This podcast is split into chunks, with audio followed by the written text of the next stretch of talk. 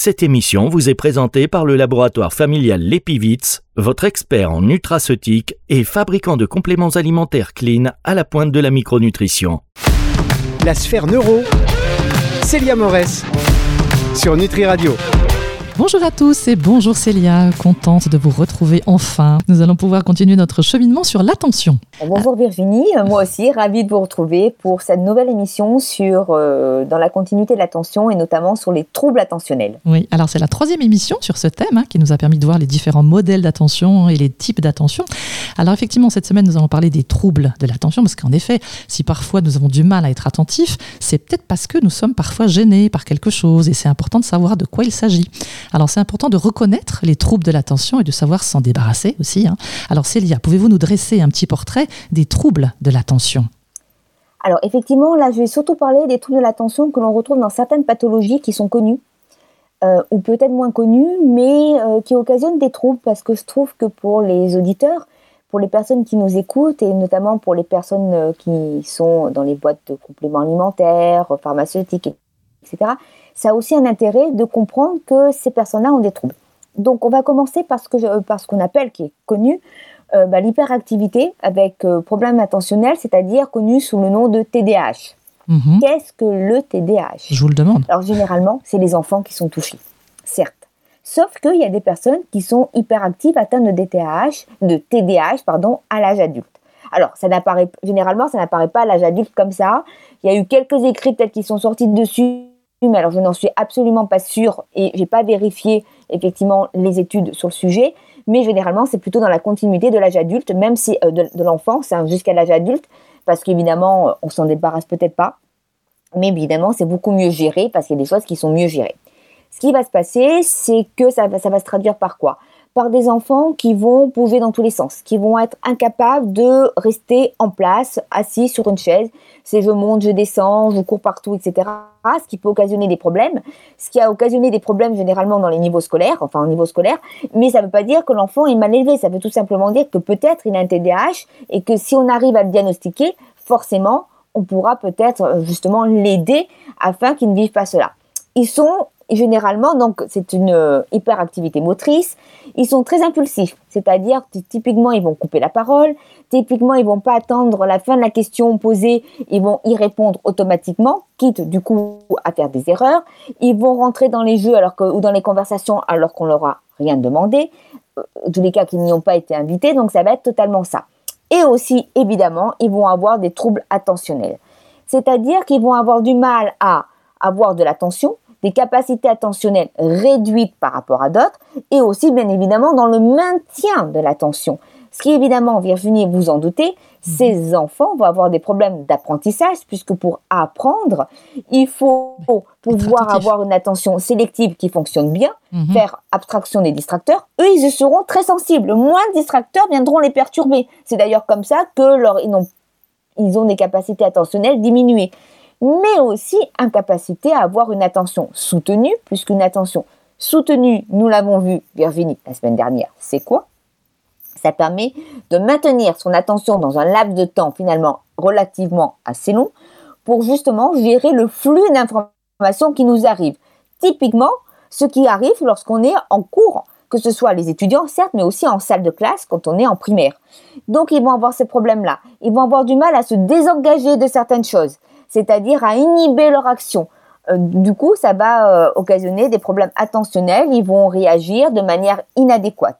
Donc forcément, il va falloir canaliser ces problèmes-là. Alors il y a certes tout ce qui est médicaments, mais il peut y avoir d'autres types de choses, justement, les faire travailler sur l'attention, les faire peut-être, euh, moi je sais pas, moi en tant que neuroscientifique, peut-être que je préconiserais d'essayer de leur faire travailler sur des laps de temps assez courts au fur et à mesure, mais bref, donc ça c'est des troubles qu'il faut que les personnes qui gèrent les enfants, les jeunes enfants, arrivent à reconnaître pour éventuellement peut-être prévenir les parents, peut-être prévenir effectivement euh, les personnes qui s'en occupent, pour qu'on puisse aider ces enfants-là et qui ne se retrouvent pas, si vous voulez, voyez, avec des problèmes d'apprentissage qui est dû justement non pas à, une mauvaise volonté de leur part, mais Mhm. justement a un problème réellement euh, physique, euh, médical.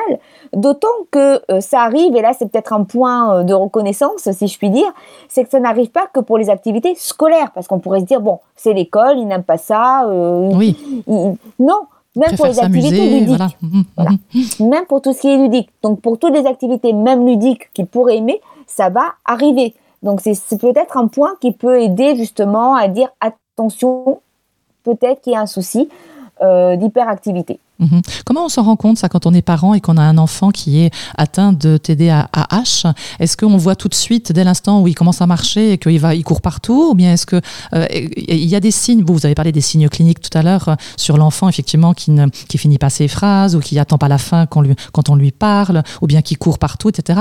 Et- Est-ce que ça, ça vient à ces moments-là, de, de, au fur et à mesure de l'apprentissage, quand on est, par exemple, à la maternelle Ça se déclenche à ces moments-là, peut-être? Alors ça peut se déclencher très tôt. Je, je pense que c'est quand même peut-être un peu plus tard qu'à la maternelle, vraiment pour regarder. Alors c'est pas forcément parce qu'un enfant court partout, qu'il est hyperactif de manière, on va dire, allez, on va l'employer de manière triviale, qu'il y a un problème. Parce qu'au contraire, enf- si un enfant euh, bougeait pas ni rien, ça pourrait être aussi problématique. Mhm. Ça va être plutôt dans les situations où il doit être attentif, où il doit finalement ne pas bouger, euh, ben, euh, l'incapacité à rester en place. Typiquement en salle de classe, si l'enfant euh, n'arrête pas de bouger, n'est pas capable de rester assis, tous les enfants, moi je me souviens en primaire, on était tous assis. Plus ou moins, il y en avait qui étaient peut-être perturbateurs, mais il n'y avait pas d'un enfant qui montait partout, qui courait partout, qui se levait, qui était incapable de rester assis pendant un laps de temps donné.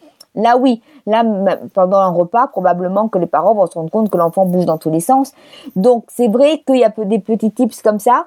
Et éventuellement, si le parent a un doute en disant euh, j'ai peur qu'il y ait un souci, peut-être aller voir un, un médecin. C'est le médecin qui pourra justement faire un test et vérifier est-ce que c'est juste, euh, est-ce que c'est vraiment un TDAH ou est-ce que c'est un enfant un petit peu, on va dire, turbulent, euh, tout simplement. Mhm. Parce qu'effectivement, souvent, on peut confondre les deux.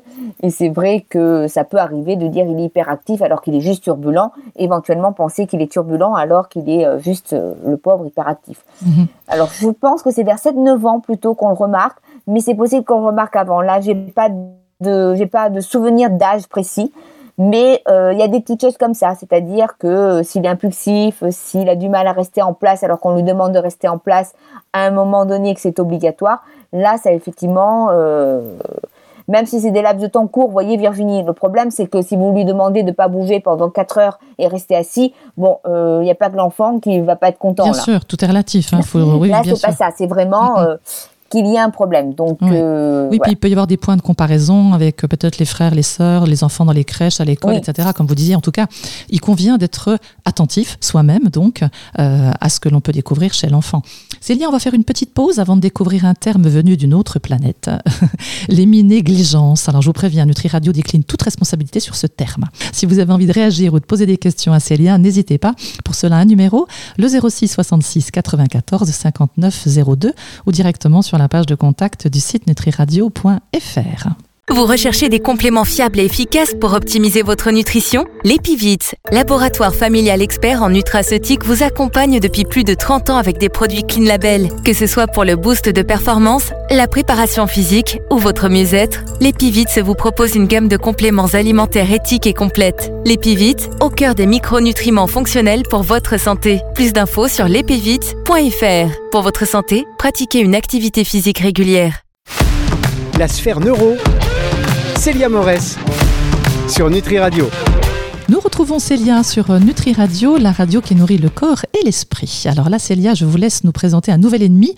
Je le citais avant la pause euh, musicale, retenez-le bien, l'éminégligence. Alors qu'est-ce donc, Célia?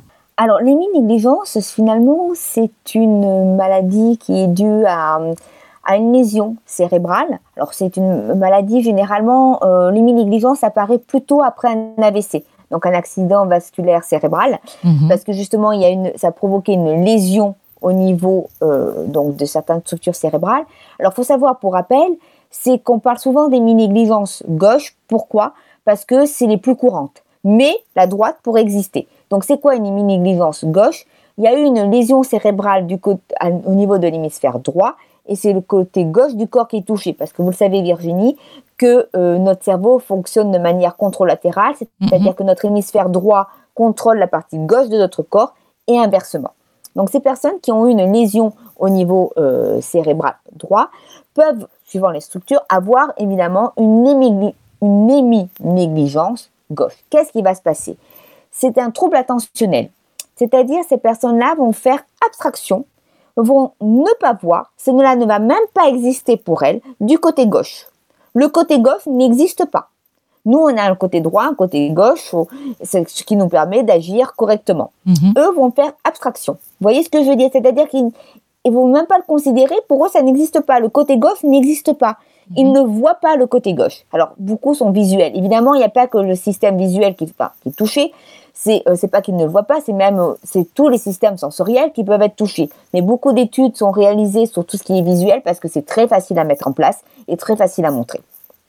Donc, ces patients-là, quand je dis ça, c'est pas leur système sensoriel qui est touché. C'est-à-dire que leur vue fonctionne bien, leur ouïe fonctionne bien, enfin, tout fonctionne très bien. C'est vraiment l'attention qui a un problème. C'est-à-dire, c'est pas, euh, ils ont un problème visuel au niveau de, de l'œil qui fait qu'ils ne peuvent pas voir. Non, non, pas du tout. Tout fonctionne très bien de ce côté-là. C'est juste qu'ils vont se déporter du côté droit. Donc, c'est des personnes qui vont avoir encore un petit peu le tronc, la tête qui va se déporter du côté droit du corps et non pas du côté gauche. Donc ça peut occasionner des problèmes parce qu'évidemment ça peut aller jusqu'à des chutes. Ça peut aller aussi avec des personnes qui vont ne pas arrêter de tourner à droite et de tourner en rond évidemment euh, sur place si je puis dire. Et effectivement ça va se traduire par des déficits attentionnels dans le sens où ne pouvant prêter attention à ce qui se passe du côté gauche, ils vont louper les informations du côté gauche. Donc ils peuvent rentrer dans des choses. Ils peuvent aussi, lorsqu'ils vont lire Virginie, vous vous doutez bien, ils vont faire abstraction de certains mots qui sont à gauche, donc leur lecture n'aura aucun sens. Mhm. Lorsqu'ils vont écrire, vous allez les mettre au début de la page, donc du côté euh, gauche de la page, pour qu'ils écrivent. Donc la première ligne, puisque vous les avez positionnée, sera bien écrite.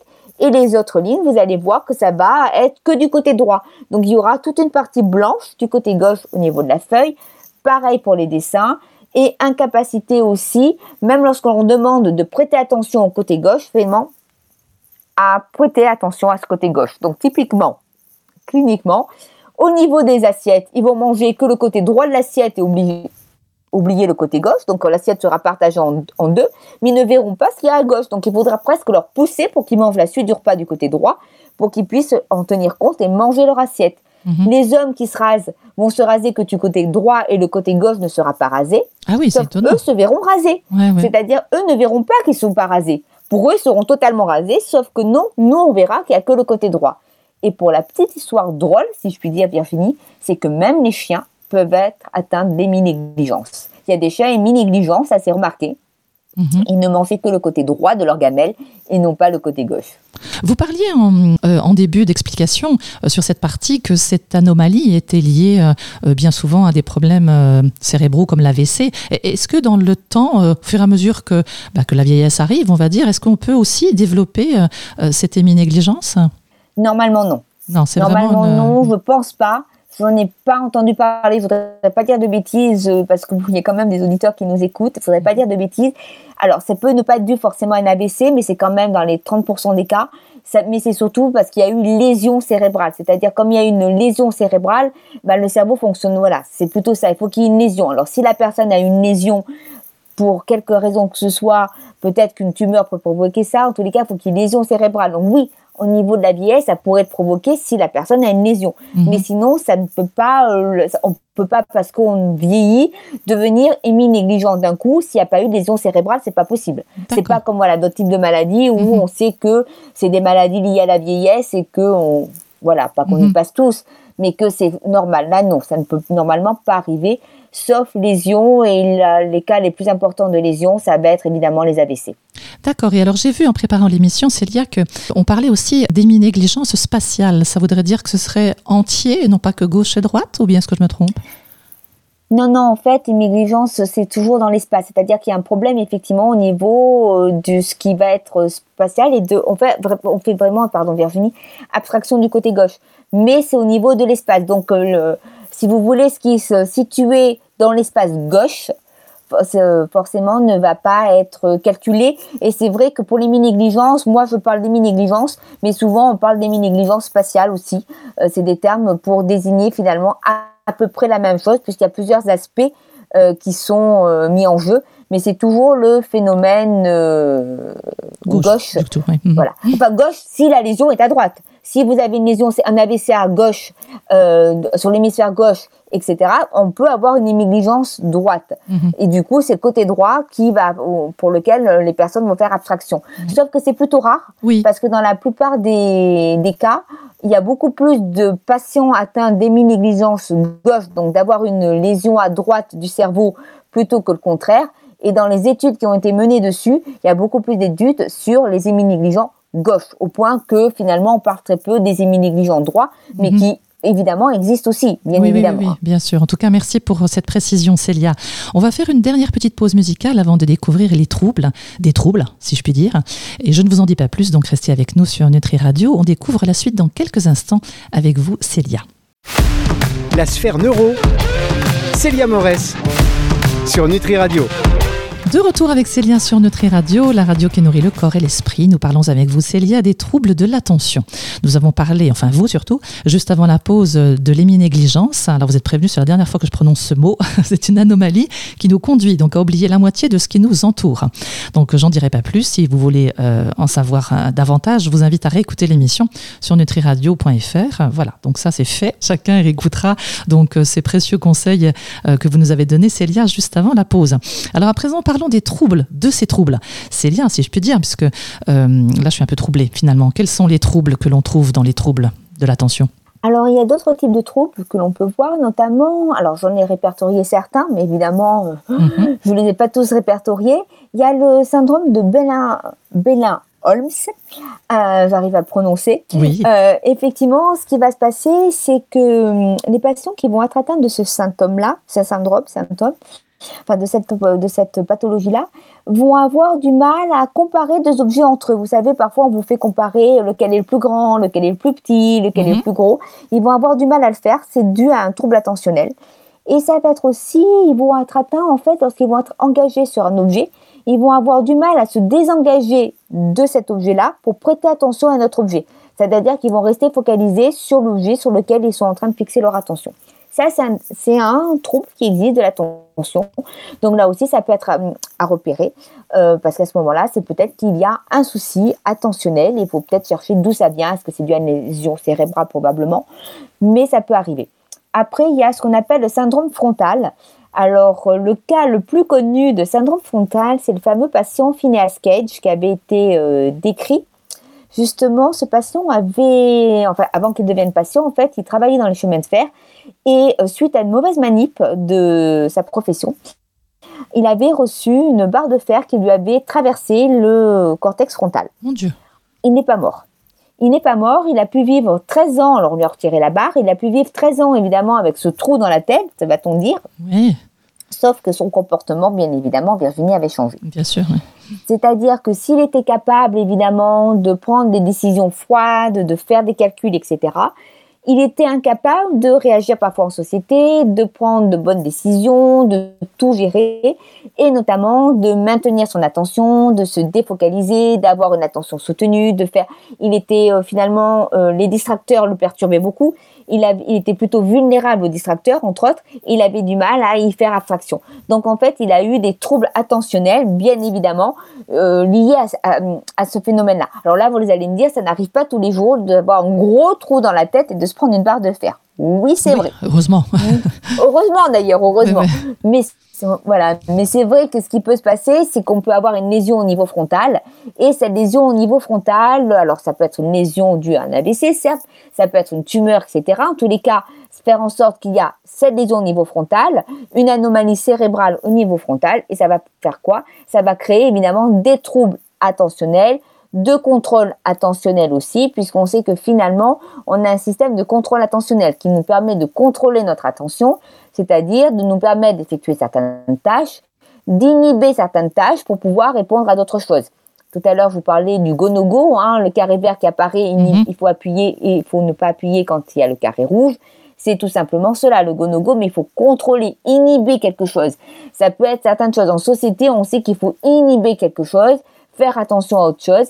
Eh ben, les personnes qui ont des troubles frontaux parce qu'il y a des lésions frontales, syndrome frontal, c'est un très large terme, évidemment, vont avoir des troubles attentionnels aussi. Mhm. Ça peut être un choc, par exemple, sans pour autant avoir euh, un, problème, euh, j'allais dire, euh, vraiment réellement physique, mais enfin, physique, oui, un choc, c'est toujours physique, mais je veux dire quelque chose de très visuel. Est-ce qu'on peut, je dis n'importe quoi, mais si on est dans la rue, on, tape un poteau sans faire attention, donc on fait, on fait un vrai choc. Est-ce que ça peut déclencher un, problème de syndrome frontal qui amènerait à des troubles de l'attention?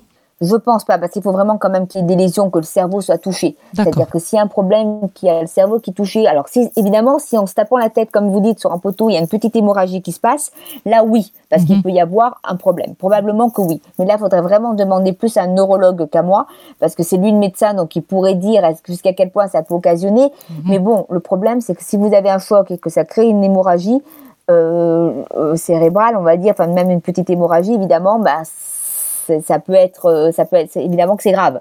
Donc mhm. on n'est plus que dans l'ordre des troubles de l'attention.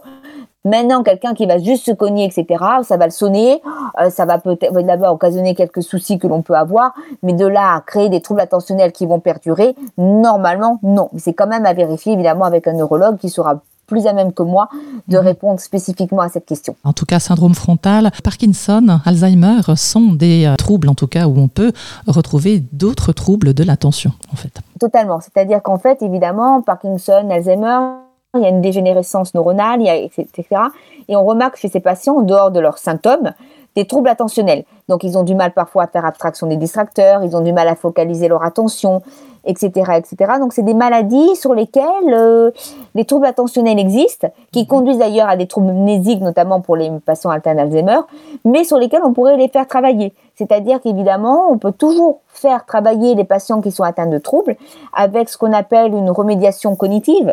Alors, ça va être quoi? Ça va être de faire travailler évidemment son cortex frontal, puisque c'est là où est pratiquement le siège de l'attention, son cortex frontal, pour sur des exercices. Donc ça va être de dire ben voilà, là vous avez une feuille, il va falloir trouver le vélo qui ne va pas dans le même sens que les autres, exprès pour les faire travailler au fur et à mesure pour essayer de rebooster leur attention, même si évidemment, au fur et à mesure, quand il y a des troubles et quand il y a des lésions ou des problèmes cérébraux ou une perte de neurones, bon, on sait bien que quelque part, ça devient de plus en plus irrémédiable.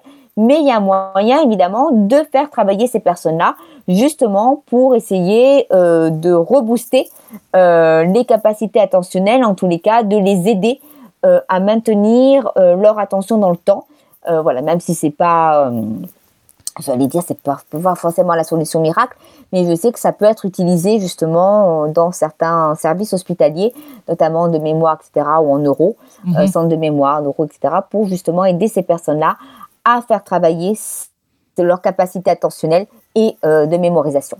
Mais évidemment, chez ces personnes-là, on retrouve effectivement des troubles attentionnels qui ne doivent pas être pris à la légère et qui peuvent être évidemment, dont il faut tenir compte dans la prise en charge thérapeutique, évidemment, par le médecin et les personnels soignants tout autour.